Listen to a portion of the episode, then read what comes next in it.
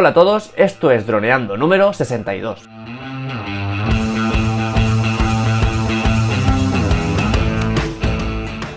Bienvenidos a este lunes 1 de octubre al podcast de temática dron en el que aprenderás a ganar dinero con tu dron. En el programa de hoy vamos a descubrir los planes de vuelo para volar sobre el mar, un caso peliagudo. Pero antes que nada recuerda que nos puedes contactar por Facebook, vía web en droneando.info o vía mail en contacta.droneando.info. Un día más, aquí estamos. Yo soy Cayetano Solano, vuestro piloto de drones favorito, y aquí tengo a mi amigo y compañero Dani Dura, especialista en ads. Así que, hola Dani, ¿qué tal el fin de semana? Hola Calle, pues genial, pues ya hemos terminado septiembre y ahora un mes más, octubre. Y nada, pues muy contento, ya llevamos desde junio creo, o desde junio o por ahí, junio, julio. Y genial, pues vamos a hablar hoy sobre este tema tan interesante, porque al estar nosotros al lado del mar, pues tenemos más experiencia, ¿no? Así que, bueno, ¿qué me comentas respecto a los planes de vuelo? ¿Qué tenemos que tener en cuenta para volar sobre el mar? La verdad que no había pensado en eso que tú me has dicho, que a lo mejor uno que vive en Salamanca o en, eh, o en Moscú, pues ni se plantea esto porque muy, muy pocas veces va a tener la oportunidad. Pero mm, para nosotros, como es algo tan cercano, pues es algo que tenemos que tener muy, muy presente, ¿no? Volar sobre el mar o sobre un, bueno, sobre un río, claro. Sobre un río también volar, eh, contaría, así en ese caso, pues eh, nada, un poco lo que vamos a hacer es lo que ya hicimos en el podcast anterior, el 59, que hablábamos de, los, de ese gran documento que tenemos que entregar a ESA, que es el Estudio Aeronáutico de Seguridad. Y para empezar hablamos de, algún caso de los planes de vuelo que, que, yo puse en su momento y que, bueno, comentarlos y sobre todo porque cuando yo empecé, los planes de vuelo es lo más complicado o de lo más complicado eh, que, se, que se tiene que reinar porque no sabes qué hay que poner no sabes. Entonces, si nosotros podemos ayudar a que este proceso de aprendizaje sea mucho más corto, pues genial, ¿no? Digamos que darle información. Así que bueno, cuéntame un poco, Dani, tú, eh, ¿qué buscamos realmente con haciendo un plan de vuelo? Pues bueno, por lo que entendí, nuestro objetivo al hacer un plan de vuelo es definir las condiciones que vamos a tener para hacer pues nuestros planos. Cómo vamos pues, a despegar, qué, vamos a tener en cuenta a la hora de hacer pues nuestros, nuestro vídeo o nuestro producto. Entonces tenemos que definirlo con el objetivo de, tenerlo en nuestra documentación y enviárselo a esa, ¿no? Y, luego es muy importante tener eso en la base de datos de AESA porque si luego pasara algo y no tuviéramos definido ese tipo de vuelo, pues seguramente nuestro seguro pues no, no nos cubriría por no haberlo definido y por no haber demostrado de que era un vuelo seguro, porque aquí lo que se busca siempre es que eh, no haya ningún problema, no haya ningún accidente así entre nosotros. Entonces, pues eh, es un tema muy delicado, porque claro, al final eh, pues no es un juguete, como bien dijimos al principio, en Droneando, en los primeros episodios de Droneando. Esto no es un juguete y puede hacer daño y podemos, pues eso, el precio, la, la, cuantía de lo que podemos romper o podemos, eh, accidente que podemos provocar, pues puede ser muy grande, entonces el seguro pues buscaría ahí también, pues si lo habíamos definido bien y, y, entonces pues si no lo tenemos bien definido, pues sería un grave problema. Y eso es lo que creo. ¿Qué opinas? ¿Está bien? Pues me, me parece genial, me parece, vamos, increíble. Eh, es eso y además, bueno, para entender un poco cómo íbamos a estructurar o valorar nuestros planes de vuelo, había una serie de parámetros, unos tres parámetros, que nos servían para saber si eso es peligroso o era seguro, ¿no? ¿Te acuerdas cuáles eran? Sí, creo recordar que eran la probabilidad, la severidad, la exposición y ya está, ¿no? Al final hacíamos como si fuera una serie de suma y sacamos el total, que era eso, pues que si estaba más o menos de 7, pues se podía hacer o no se podía hacer. Pero recordar, ¿no? Eso es, exacto. Es, digamos, los parámetros que nos da esa para que nosotros podamos eh, valorar en un número total el peligro de esa operación. Entonces, digamos que dice, es importante la probabilidad, es decir, cuántas veces puede ocurrir este peligro que estamos analizando en el plan de vuelo, eh, la severidad, es decir, una vez ocurra este peligro, cómo de peligroso en cuanto a daños materiales y a, personales puede ser. Y luego la exposición, es decir, cuántas veces vamos a hacer este tipo de operación. una vez cada año o todas las semanas, ¿no? Entonces, bueno, hay que multiplicar los dos primeros valores, probabilidad por severidad, y luego sumarle o restarle la exposición, porque exposición puede ser desde más 3 hasta menos 3. Entonces, hablando del caso de hoy y empezando, digamos que cuando volamos eh, sobre el mar, lo más peligroso es que se nos corte el radio enlace, o sea que la, nave no tenga señal. Imagínate, estamos, nuestro, nuestro dron está encima del mar y de repente ¡pap! se corta la señal. por supuesto, lo mismo que el otro día, no estamos pensando en un dron tope gama con Return to Home, con GPS, no estamos pensando en cualquier dron desde el más grande hasta la, chatarra más barata que podamos enviar, ¿no?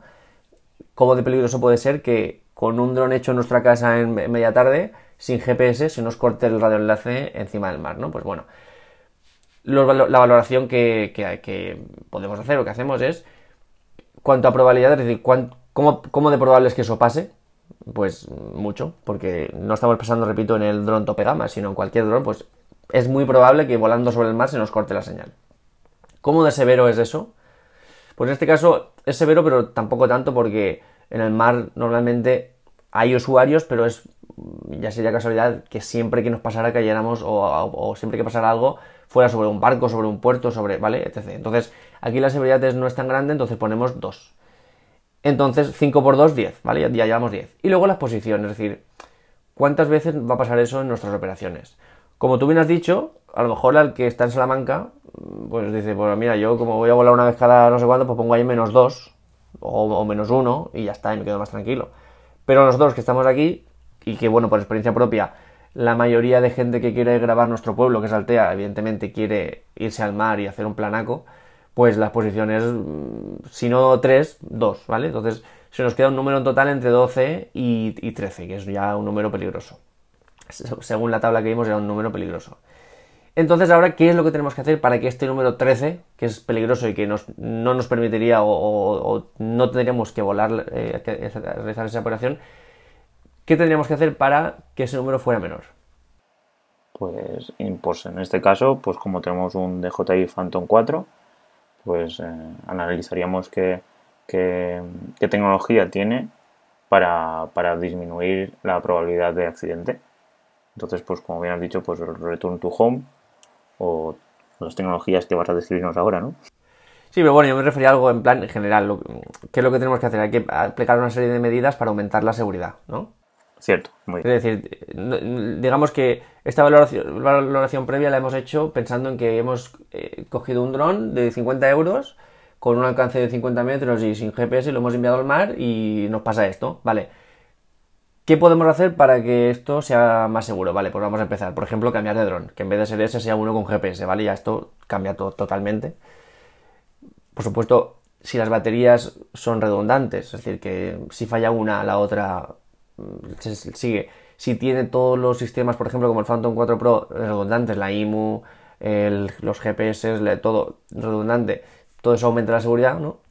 Y luego están las cosas que nosotros podemos hacer como pilotos o como, digamos, jefes de operación para, eh, para que esto no sea tan, tan peligroso, ¿no? Por ejemplo, nos dicen, venga, hay que volar sobre el mar, ¿no? Hay que grabar un barco, hay que hacer unas fotos, vale, a un barco, por ejemplo, ¿no?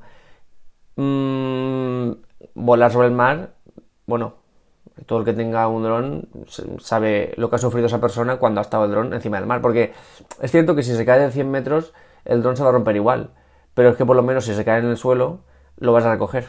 Vas a recoger las piezas, la tarjeta, algo. Si se cae en el mar, se va a perder 100%, porque una cosa que pesa un kilo y pico, nada más toca el agua y no flota, evidentemente, pues eh, se hunde como una piedra, así que no, no lo vas a recoger. Entonces, volar sobre el mar es algo de los grandes peligros, digamos, que se tiene que, enfrentar un piloto de drones. Aparte de eso, si, tuviéramos un seguro de estos de, de dron, porque de DJI ya hablamos que sí que ya tiene algún tipo de, pues de seguridad, bueno, seguridad, que sí que, que sí que protege delante de estas situaciones. Pero antiguamente, por ejemplo, si te caía dentro del mar, pues no, no te cubría nada. Entonces, eh, pues si era un fallo real del dron, y entonces sí que entraba la garantía, pues ya ni garantía ni nada, te, te quedabas sin el dron y sin garantía y sin nada. En cambio, pues si te caen en tierra, pues si detectas que ha sido un fallo del motor eléctrico o algo que no ha sido fallo tuyo, pues puede entrar la garantía. Eso es, pero es que realmente, incluso con el, con el DJ Iker del que hablamos, el DJ Iker lo que te permite es que si tú pagas 150 o 160 al año y se te rompe el dron, sea como sea, cuando tú vas con el dron roto, en vez de decir dame otro nuevo y vale 1500, los, te los pago, dices dame otro nuevo y te pago 189 porque tengo seguro. Y esa es la gran ventaja. Pero claro, para que para pasar eso tienes que llevar algo. Tienes que llevar algo roto. Si se te en el mar, no tienes nada. Entonces tú vas ahí y dices, sí, se me ha caído en el mar. Y te dices, vale, pero yo no te creo. Entonces no te lo van a regalar otro. Así que si se cae en el mar, lo pierdes. Siempre que no lo pesques de alguna forma, lo vas a perder. Por eso es tan delicado, ¿no? Entonces, volviendo un poco al plan de vuelo y teniendo todo esto en cuenta, em, lo que podemos hacer aparte de los sistemas de seguridad que tiene la, aeronave, por ejemplo, es no volar a grandes distancias del mando de, la aeronave. Es decir, si tú tienes el mando y tienes el dron a 50 metros, vas a tener mucha mejor señal que si tienes el, dron a un kilómetro y medio. Los cortes de señal van a venir antes siempre cuando estás a un kilómetro y medio que no cuando estás a 50 metros. Pues, por ejemplo, un sistema ya de prevención es ese. Mm, si se vuela al mar, estamos en el barco, el dron eh, cerquita. No el barco a un kilómetro, yo en el pico de la montaña y, enviarlo, porque entonces es cuando van a ver esos cortes, ¿no? Vale, pues número uno, eso. Con esto que, conseguimos, mejoramos la probabilidad de pérdida de señal, que eso es muy importante. Y aparte una cosa importante, que es que en el mar no, no suele haber obstáculos. Eso es la parte buena que tiene el mar, la de las pocas, que como es todo plano, pues no hay obstáculos y la señal suele ser bastante buena otra cosa es que hagamos ya cosas de las más peligrosas, que es en plan volar acantilados, meter montañas entre nosotros, islas, que eso ya es eh, drogadura para los pilotos de drones. Pero bueno, entonces en esos casos hay que extremar mucho más la, precaución y por eso cuanto más cerca estemos, mucho mejor, la seguridad va a ser mucho mejor. Punto número dos que podemos aplicar. Eh, vigilar especialmente la altura de las olas. Algo que parece un poco. bueno, tampoco es tan importante. Pues sí, sí que lo es, porque en tierra hay muchos obstáculos, pero están. O sea, es una montaña, es un árbol, son cosas que están ahí. Mide 10 metros y mide 10 metros, ya está. Pero es que en el mar, lo que mide un metro puede medir 3, de repente. Entonces, es muy importante vigilar ese oleaje, eh, que a lo mejor no tiene por qué ser un, oleaje, digamos, salvaje. Puede ser una ola tranquila, pero que de repente suba el nivel 3 metros y a ti te pille y ya se te desmonta el chiringuito. Entonces, muy importante, eh, vigilar las olas. Otra cosa que podemos hacer es, y que debemos hacer, más que nada, es, antes de empezar, señalizar ya las zonas aterrizables donde, en caso de que pase algo, se pueda acabar la, operación. Es decir, si estamos eh, grabando un barco, que haya una superficie en el, el barco donde poder ir a aterrizar, ante cualquier imprevisto. No decir, bueno, pues como tengo 20 minutos de batería, venga, 20 minutos y no, mm, ocupate el barco, salid, no dejad ninguna zona de, aterrizaje porque durante, durante 20 minutos tenemos vía libre. No, porque puede pasar cualquier cosa, pero cualquier cosa. El día que menos lo pensemos, eso pasará cualquier cosa. Entonces, tenemos que dejar una zona siempre, siempre, siempre que ante cualquier imprevisto le metamos un acelerón y vayamos ahí, ¿vale? Entonces, no tiene, puede ser un barco, pero puede ser también una superficie en una isla, un dique, bueno, cualquier cosa, ¿no? Algo que nos ayude a estar, venga, oh, enseguida, y a, aterrizar ahí rápidamente, sin tener que despejar gente ni todo eso. Entonces, si hacemos todo esto, luego podemos hacer ya otra valoración teniendo en cuenta estos factores mitigadores que hemos aplicado. La valoración que hacemos es que pasamos de una probabilidad, en cuanto a, la probabilidad de que, de que el, el se corte, de 5, pasamos a 3. Ya es algo es más complicado, siempre existe, pero bueno, ya no es, no va a pasar siempre, no va a pasar algunas veces, pues 3. Severidad, pues incluso si antes era 2, ahora ya incluso es menor, así que 1, que es lo menos severo posible porque hemos tomado todo, todo las, medidas posibles para que no pase, entonces 1. Entonces 3 por 1, 3. Eh, ¿Qué pasa? Que luego la exposición sigue siendo la misma porque vas a hacer la operación tantas veces, así que 2. Entonces en total son 5 que está muy bien. 5 ya es un, número aceptable para, realizar la operación. Así que pasamos de, de 12-13 a 5. Así que bueno, hemos conseguido establecer esta operación en, en, digamos, parámetros seguros. Y entonces así ya podríamos hacerla de forma segura y entonces ya el seguro ya nos cubriría, ¿no? claro, esta es la diferencia entre hacer esto y que sea seguro a... mm, Ah, mira, voy a grabar ese barco, despega y vámonos. Y, y sin pensarlo, sin pensar en el GPS, sin pensar en si estamos lejos del mando, sin pensar en si hay obstáculos, sin pensar en cómo van a ser las olas, sin eh, estipular zonas de, de- aterrizables. Y ante cualquier cosa es cuando el dron se va a perder, se va a caer y ahí es cuando aparecen los phantoms sumergidos y todo aquello, ¿no? Entonces hacemos todo esto y eso intentamos evitarlo. ¿Y qué te iba a preguntar? ¿Tú te acuerdas del vídeo ese que me enseñaste de, de un, de un piloto de drones despega- no, aterrizando en un barco que iba y estaba lloviendo? Sí, claro. Pues es- estaría genial ponerlo, ¿no? Y así que vieran nuestros drones cómo no hay que aterrizar un, un dron en- dentro de un barco. Hombre, estaría genial un poco como medida de, de- disuasoria, pero es un vídeo un poco fuerte. Realmente, eh, despegar y aterrizar en un barco es de lo más delicado porque realmente no hay una. una. digamos, una metodología, ni no hay nada estipulado que digas, esto es lo que, lo que se recomienda, porque no, no existe una, una forma de actuar correcta. Porque realmente en un barco no tienes suficientemente, suficiente espacio para, para hacerlo con seguridad. Muchos dicen, de hecho hay empresas que están especializadas en eso, y dicen, no, no, nosotros nuestra forma de trabajar es, se despega desde las manos y se aterriza desde las manos. Y te, lo, y te lo venden como algo que es- está como que cumple los parámetros y tal. Esto realmente eh, entiendo que se hace, o sea, que se haga porque es algo que no queda otra, pero no es lo más seguro, de hecho es muy peligroso. Aterrizar y despegar un dron con las manos es un, un punto de, de peligrosidad tan marcado que no puede, digamos, establecerse como algo estándar, ¿no? Entonces, ¿cómo hacerlo? Bueno, yo, pues, ¿cómo lo he hecho yo, no? Yo siempre he hecho, siempre, por pequeño que sea el barco, he pedido que haya una zona para, por lo menos, despegar, que es lo más delicado.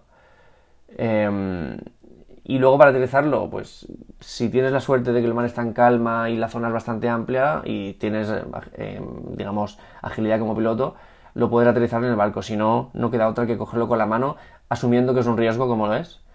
Pero es que es, volar sobre el mar es de lo más extremo que se puede hacer eh, en drones, así que, bueno, eso es.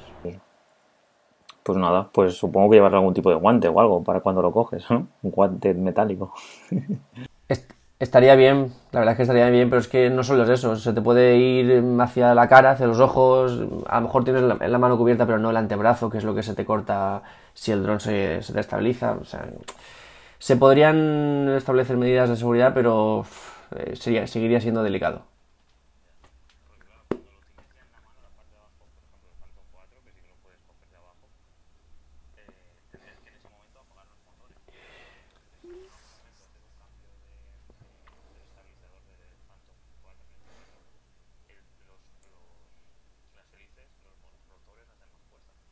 Eso es. Ante cualquier mm, movimiento, el dron intentaría corregirse.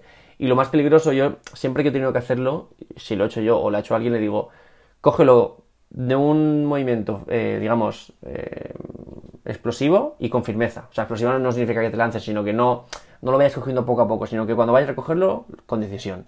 Con firmeza, con dos manos mejor que con una, por supuesto, y sobre todo, las patas cogerlas de forma vertical, las patas, no en el tren de ater- de aterrizaje, no de la parte, digamos,